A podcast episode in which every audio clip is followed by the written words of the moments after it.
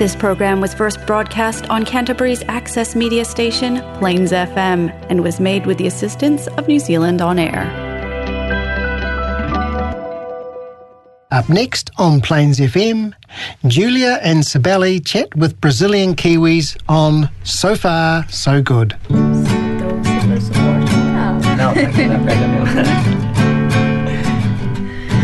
Olá, você de casa, bem-vindo ao So Far So Good dessa semana, direto de Christchurch, na Nova Zelândia.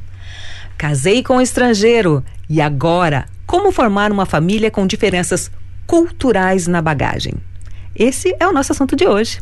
Aqui no estúdio temos o psicólogo Silas Rosa e a sua esposa Fariel. E ele vai nos explicar um pouco sobre esses tipos de famílias e sobre essas diferenças e o que fazer para viver em harmonia com o diferente, né? Bem-vindos, bem-vindos, Silas. Muito, Muito obrigado obrigada. mais uma vez pela participação. Obrigada é um prazer, enfim, poder conversar um pouco. Ah, é muito bom, né? Bater Ah, papo. Eu gosto, eu, É. se deixar, eu converso demais.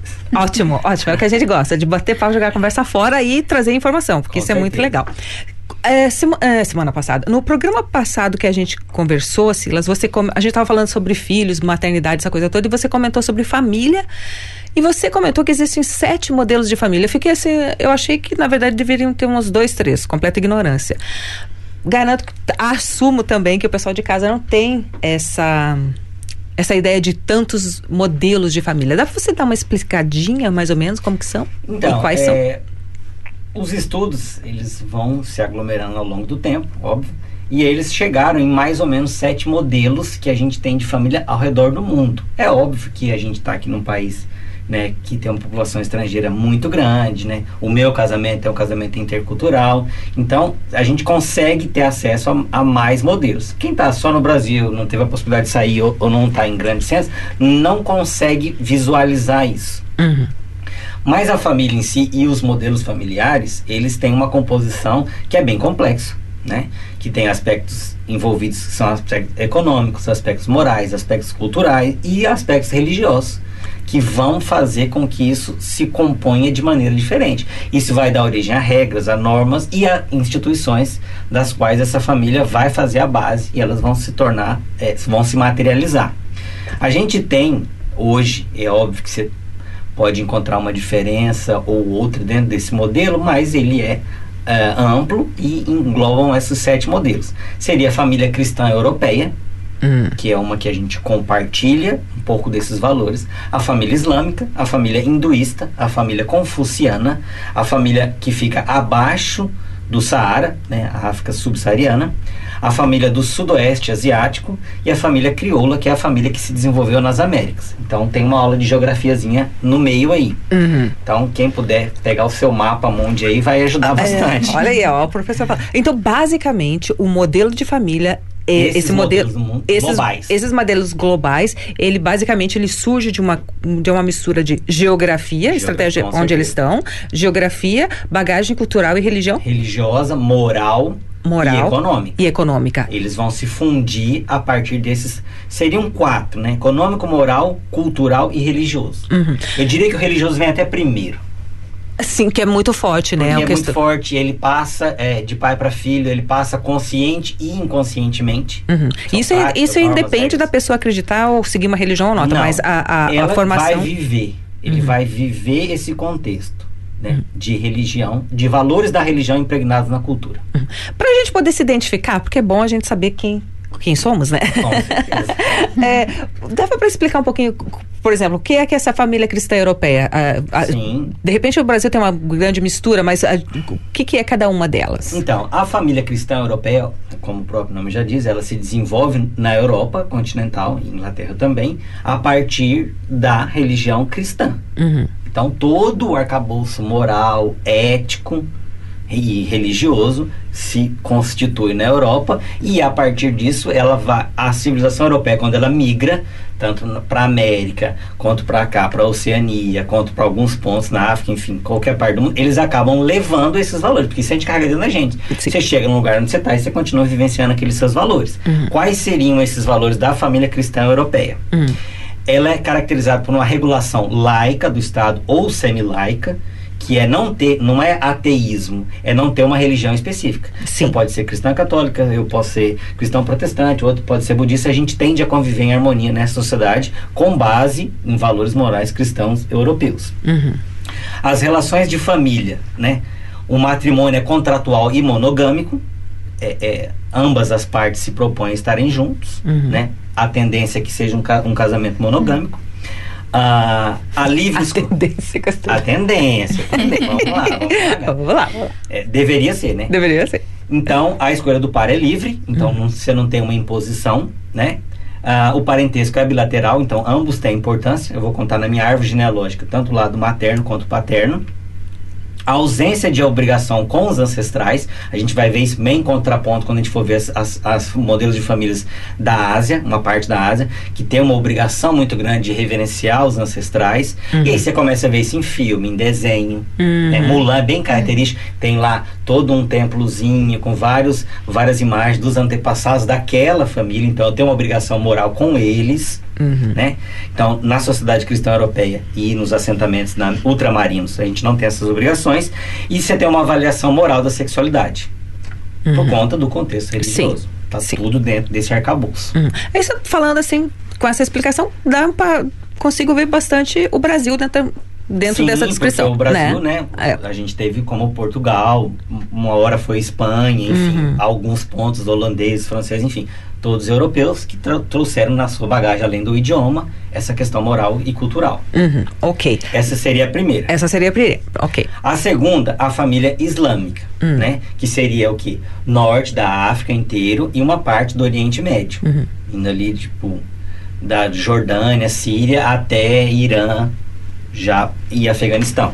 E o Paquistão também. Eles vão ter como preceito a fé islâmica, então toda a o arcabouço é, civil de organização a partir do Islã. Você tem países, dependendo da vertente, que é um pouco mais radical na interpretação do Alcorão, e países um pouco mais lights, né, que toleram mais a questão da cultura ocidental. Como é que seriam eles?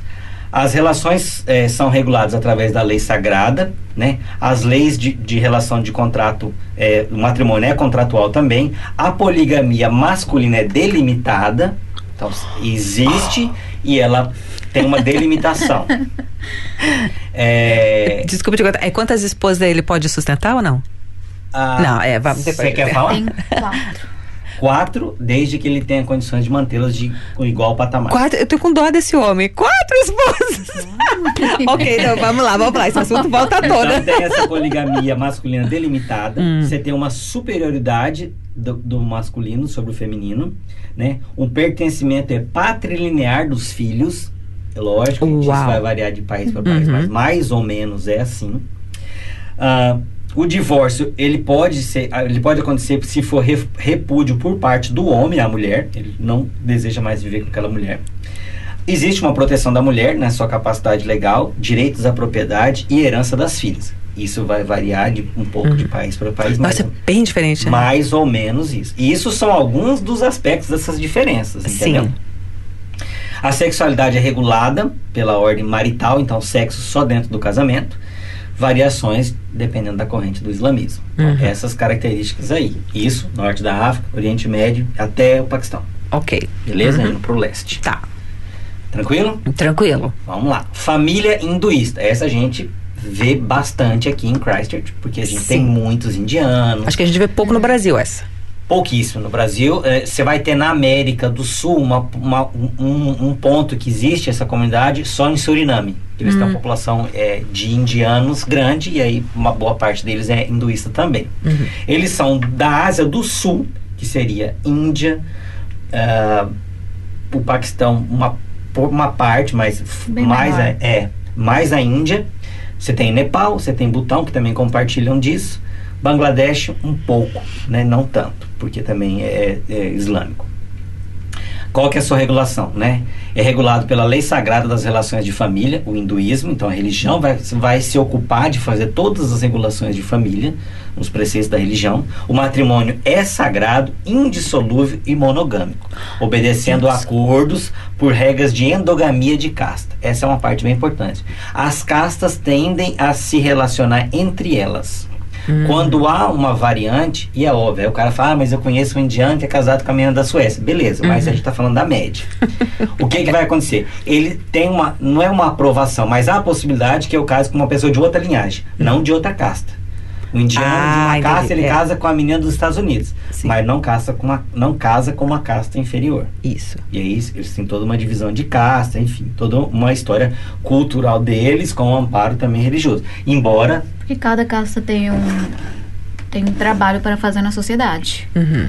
Então, se eu sou superior, não posso casar com uma pessoa de casta inferior. Em casta inferior, é. E a gente vê isso bem, bem. Você tem uma estratificação social muito pesada uhum. nesse processo, entendeu? Uhum. Então, o que acontece? Às vezes um indiano, às vezes até paquistanês mesmo, saem para outros países, estudam, curtem a vida. O que, que acontece? No final, a família tá lá arrumando alguém para ele casar. É, tem que voltar. E aí ele vai voltar para casar com aquela é. pessoa. Né? Então, você tem essa, essa, essa é, modelo cultural no Paquistão, que mais por conta da religião também lá, né? Uhum. Você tem na Índia, você tem no Nepal, você tem no Butão. Uhum.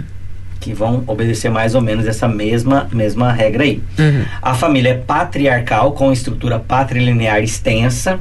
Então, eles tendem a, a viver todos juntos, ou próximos casas enormes, que tá avó, que tá tio, que tá primo, que tá sobrinho, é um dos modelos que eles utilizam há muito tempo. Isso é uma construção cultural que vem acontecendo. Então, existe lá também uma obrigação muito grande dos filhos para com os pais, com os avós, de manter, de cuidar, de, de, de não de praticamente pagar uma pensão, né? Porque ele vai arcar com os custos da existência dos pais, médicos, de moradia. Então eles tendem a viver nessa família extensa, que é essa família com todo mundo junto. Uhum. Não o nosso modelo.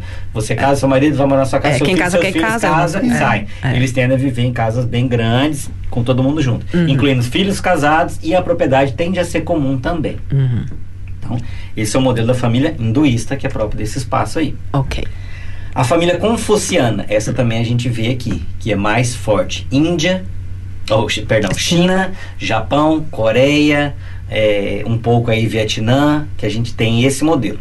Para falar de confuciano, tem que falar quem é Confúcio. Exato. Confúcio foi um sábio que, que existiu na China, não é uma religião, mas ele deixou vários preceitos. E por mais de dois mil anos, oficialmente, a China bebia dessa fonte. Uhum até a Revolução Cultural, enfim, aí é. virou um país comunista e tal, mas por dois mil anos. Então você não tem como desmanchar uhum. isso. Dois mil anos de cultura, de história, de influência de valores culturais, morais na sociedade, uma sociedade com sei lá, quase 2 bilhões de pessoas, é. uma hora para outra. Então, eles ainda têm muito impregnado isso. Uhum. Que é, aí, como é que são as relações? Reguladas por lei sagrada das relações de família. Então, o confucionismo, ele vai ter preceitos que vão nortear essa família de como se comporta, da, dos, dos papéis pai, mãe, filhos. O matrimônio é contratual, dissolúvel por um acordo mútuo ou por iniciativa do esposo. Então você tem um pouco uma, uma flexibilidade nas relações aí. Estou chocada de novo. A família é patriarcal, a linhagem patrilinear extensa também conta e a troncal é mais característica no Japão. Que esse você tende a ter um, uma é, a família tende a girar em torno de uma estrutura, por exemplo, é, uma, uma empresa familiar. Então uhum. todo mundo vai, você tem várias empresas familiares no Japão por conta dessa questão cultural. Uhum. Você, lá no Japão, agora tem mudado, mas assim, o maior orgulho do cara era entrar numa empresa e se aposentar naquela empresa. Uhum. Né? Então eles ficavam, ah, ficava a vida inteira numa empresa. Então você tinha uma, uma como se fosse um, um, é um orgulho, ou era pelo menos um orgulho muito grande falar que ele entrou na empresa e se aposentou naquela empresa. Uhum. Né? Então, com, por conta desse modelo familiar. Sim. Uhum. Então, o que a gente tem que falar tudo aqui, tudo vai refletir em todos os aspectos que a sociedade se organiza. Exato. É, é impossível não ter esse... Você pega a Toyota, é. empresa familiar, você pega a Mitsubishi, empresa familiar, e aí quase todas as empresas japonesas, essas mais antigas, vêm por conta desse modelo familiar. Uhum. Uh, então, essa organização é forte nas relações intergeracionais você vai ter uma referência sempre ao seu ancestral, além da veneração dos próprios, dos avós, bisavós. Então, vai ter aquela é, genealogia muito bem definida e com referencial a quem eles eram, o que fizeram e tal. Uhum. O valor das obrigações familiares está incluído nisso. Então, você vai ter uma obrigação muito grande com os pais, com os avós. né? De cuidar, de zelar, mais ou menos como o modelo da família hinduísta, de ter essa referência. Isso está tudo lá na estrutura eh, filosófica que o Confúcio deixou e que a China, como país, adotou por mais de dois mil anos. E tem uma instrumen- instrumentalização muito grande da sexualidade masculina. Como assim? Vai utilizar o sexo, não vou falar para procriação, mas ele seria algo bem instrumental, bem mecânico. Nada Bem- do prazer, não, é- é- a sexualidade masculina. Hum, Uma, uma obrigação marital, por exemplo. uhum. Cumpriu, acabou. Tende a ser assim. É, aí a gente tá. Bom ou Eu, eu ruim. tô deixando ele explicar tudinho, porque depois eu vou jogar os babados, gente. Calma. Bom ou ruim, a gente não, não define, Pra cada é família, só pra eu já, eu já tenho um exemplo que eu vou jogar as bombinhas pra ele daqui a pouco. Vamos lá, mas vamos lá. Tranquilo. Aí a família da África subsaariana, que é Uhum. a família que fica abaixo do deserto do Saara. A África é um continente enorme, você tem várias é, é, diferenças, mas mais ou menos você tem um escopo ali, né? Então, as famílias são reguladas por uns sistemas e normas, né? Lembrando que boa parte das religiões são animistas, eles adoram forças da natureza, não tem uma religião central, né? Então, o matrimônio, é, ele, ele acontece a partir das alianças com pagamento de bens pela noiva, então, é, você vê uma sociedade agrária, o cara demora, sei lá, cinco anos para ter uma vaca. Chega um casamento, aquela vaca vai ser utilizada para pagar, ou vai, ou os porcos vão ser sacrificados para o evento do casamento, para o velório. Então, você tem um acúmulo de propriedade muito pequena por conta dessas obrigações culturais e sociais que existem. Ah, a poligamia acontece com muita frequência, né? o autor usa até o termo massiva. Fecundidade é extremamente valorizada, então você vê as taxas de natalidade da maior parte dos países africanos é muito alta por conta desses valores culturais. É aquilo que a gente estava conversando aqui no making off. Isso tudo é utilizado para pensar um- uma estratégia de uma empresa, para pensar políticas públicas, a partir da compreensão desses valores.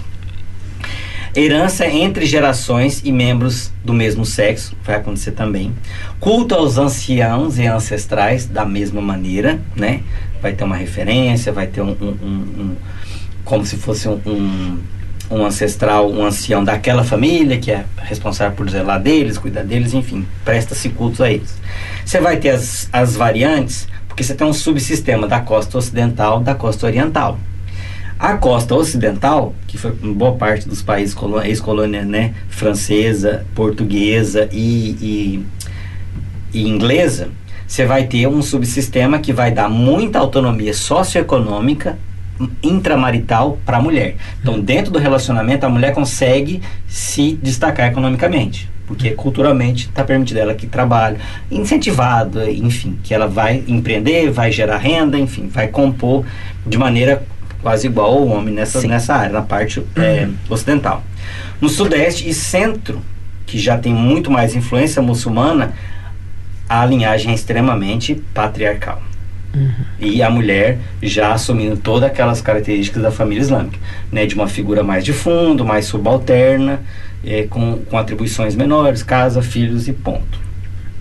Entre os dois, costa leste e costa oeste, você vai ter o meio ali, que é a África Central, que você vai ter já uma, uma, uma divisão diferente, com uma leve sobressalência da mulher. Então a linhagem patrilinear nessa África Central já faz mais diferença. Ela já se impõe a patrilinear. Essa já é uma guerreira, gente. Mentira, eu tô zoando. Não, mas sim, é. Não deixa de ser um continente extremamente complicado. né? Aí, a gente também estava comentando antes aqui da família do Sudeste Asiático, que vai incluir Camboja, Filipinas, Mianmar, Tailândia, Malásia, Indonésia e Vietnã do Sul.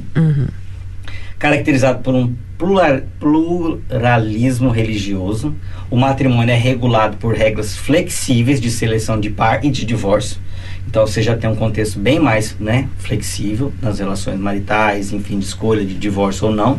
A estrutura familiar é patriarcal e os laços de parentesco são bilaterais. Então, na hora de você montar sua árvore genealógica, os dois lados têm a mesma relevância. Com algumas variações, é claro, mas Sim. mais ou menos igual. E o último modelo, que para a grande maioria dos brasileiros, que somos nós, que seria, seria a família crioula, que se originou exclusivamente na América, pegando características né, da família europeia, da família de, de onde vieram né, essencialmente boa parte dos escravizados, Angola, Moçambique, Benin, que tem mais ou menos a mesma cultura, e do indígena que já estava lá. Então você tem esse modelo que vai formar, que forma não só brasileiros, como mexicanos, colombianos, a galera da América Latina de maneira geral, e uma parte dos Estados Unidos toda está englobada nesse modelo. No crioulo, então, seria da, dos Estados Unidos para baixo? Praticamente, Uhum. porque eles também receberam né, escravizados, eles também tinham Sim, população sim. indígena que compartilhavam mais ou menos os mesmos valores. Né? Uhum. Então é a caracterização dessa mistura do modelo europeu com o modelo africano e o modelo indígena. A gente tem dentro disso uma dualidade de regras matrimoniais, Na família crioula. a nossa família. Você vai ter uma relevância é, é, párea, né? Entre um e outro, às vezes sobressaindo um pouco o homem, um pouco a mulher, mas não é uma regra, mas tem essa dualidade. E uma forte proporção é, de formação de pares informais, Hum. Que é o famoso adultério. e formação de famílias adicionais. Não raro, todo mundo conhece um caso de um cara que tinha duas famílias. mesmo. Nossa. Não vou Mesmo- falar o nome de ninguém, mas conheço tantos. Mesmo é, se você pegar aí nesse- nos países da América Latina, nenhum a- é, autoriza a poligamia. Sim, não. Monogamia total. Total. É, é lei. Essa é a lei. É. A prática, e aí você tem aspectos culturais que estão envolvidos nisso. Você pega o africano, a gente viu, tinha uma sexualidade é, e uma fecundidade exaltada, então você compõe isso. Uhum. Aí você tinha um dualismo do, da- de ter uma origem, né? Você pega a América Latina inteira, praticamente toda católica, que tem toda a moralidade, né? Do modelo cristão, judaico-cristão. E aí você tem um indígena que compõe de uma outra maneira. E aí você tem etnias e etnias que vão contribuir de maneiras, né? Você vai ter, por exemplo, você tem estados no Brasil, acho que o Acre, que é o estado com a maior taxa de natalidade, Hum. é um, um- estado que tem uma forte ascendência indígena. Então, é culinária, é, é cultura, é aspectos de formação de família que influenciam todo esse processo. Uhum. Meio bagunçadinho esse crioulo. Porque esse é o nosso, eu do que tava muito Então, curiosa é pra porque É uma saber. mistura muito grande, né? Não tem como. É lógico que você vai ter áreas no Brasil que tem mais ou menos influência disso ou daquilo, e aí você vai ter mais ou menos essas características e- exacerbadas. Uhum. É, a gente tem, a gente não pode esconder. Isso não faz a gente nem melhor nem pior, faz a gente ser o que a gente é. Mas agora que a gente sabe que tem. A gente tem três minutinhos aqui na rádio ainda, e depois a gente continua no, no, no podcast. É, aliás, eu vou jogar um tema aqui na rádio. E vou deixar o convite já para quem fica ouvindo no podcast e quiser continuar, porque agora a gente vem com aquelas perguntinhas assim. Daí, como é que faz para formar uma família? E vale a pena, né, ter essa vida junto? É, e por que, que é bom estar em família? Como é que eu vou casar com estrangeiros se tem tanta diferença assim? Agora vem essas perguntas. Se vocês quiserem acompanhar, é o Sofá So Good FM, vai estar tanto no Instagram quanto no Facebook, vocês vão poder acompanhar a gente. Uma perguntinha que tem uma- um minuto de resposta, Silas. É, como que monta uma família com, com duas bagagens assim tão diferentes? Qual que, é, qual que é a primeira coisa assim? A gente fecha um olho ou a gente adapta pros Eu vou falar do nosso modelo porque ele, ele é completamente. Pode ser? Claro, sim. Ele é, ele Oi, gostei, ele já pediu pra esposa, isso é um bom sinal. é família democrática. É porque o nosso modelo é completamente diferente. Uhum. O, o meu é de uma família cristã, de valores, de uma família é, que a gente viu aqui, cristã europeia, com essa formação na América, e o dela é de uma família de. O modelo familiar do país onde ela vem é islâmico. Sim, só para esclarecer, o Silas é brasileiro e a Fari é paquistanesa. Então, são modelos completamente diferentes. Os referenciais culturais são completamente diferentes. Só que o que a gente tem de mais importante é compartilhar a mesma fé. Então, a dica que eu dou é que você compartilhe a mesma fé. A partir da fé, as outras coisas vão se tornar menos problemáticas. Porque a gente religião. adaptou, né? As coisas que estavam bom do lado dele, Sim. a gente adaptou aquelas e as coisas que estavam bom do lado meu, a gente colocou aquelas na nossa relação. Uhum. É que vocês dois são duas pessoas inteligentes. Vocês pegaram o que tinham de melhor, né? E construíram algum. Tem gente que insiste em dizer assim, não, tem que ser do meu jeito, tem que ser do meu É porque do outro a jeito. gente, sempre, a gente sempre idealizou assim, que a nossa casa não seria uma casa brasileira nem uma casa paquistanesa, seria a nossa casa. Uhum. Com o que ela falou, o que tem de bom da minha e da cultura dela. Ok. O mais importante, como eu falei, que a pessoa, numa escolha, ela tem que ter um ponto em comum fundamental. O nosso é a, a fé. Aham. Gente, eu vou. A gente vai encerrar aqui na rádio, vou tocar a vinhetinha e já vou deixando. Se tiver alguma participação do pessoal de casa e eu tenho perguntas para vocês dois, gente. Eu só vou tocar a vinheta aqui da rádio e a gente continua no, no Sofá So Good. A gente continua no Instagram e no Facebook aqui no Sofá So Good FM, caso você queira acompanhar com a gente. É, aqui no podcast, um abraço, até semana que vem. Are you renovating and looking for excellent painters and cleaning professionals? You deserve the best. Simpson Decor will take care of all the hard work. Painting and cleaning services is what we do best. If you want a clean, fresh house, contact us on 022 609 6406 or email simpsontradeltd at hotmail.com.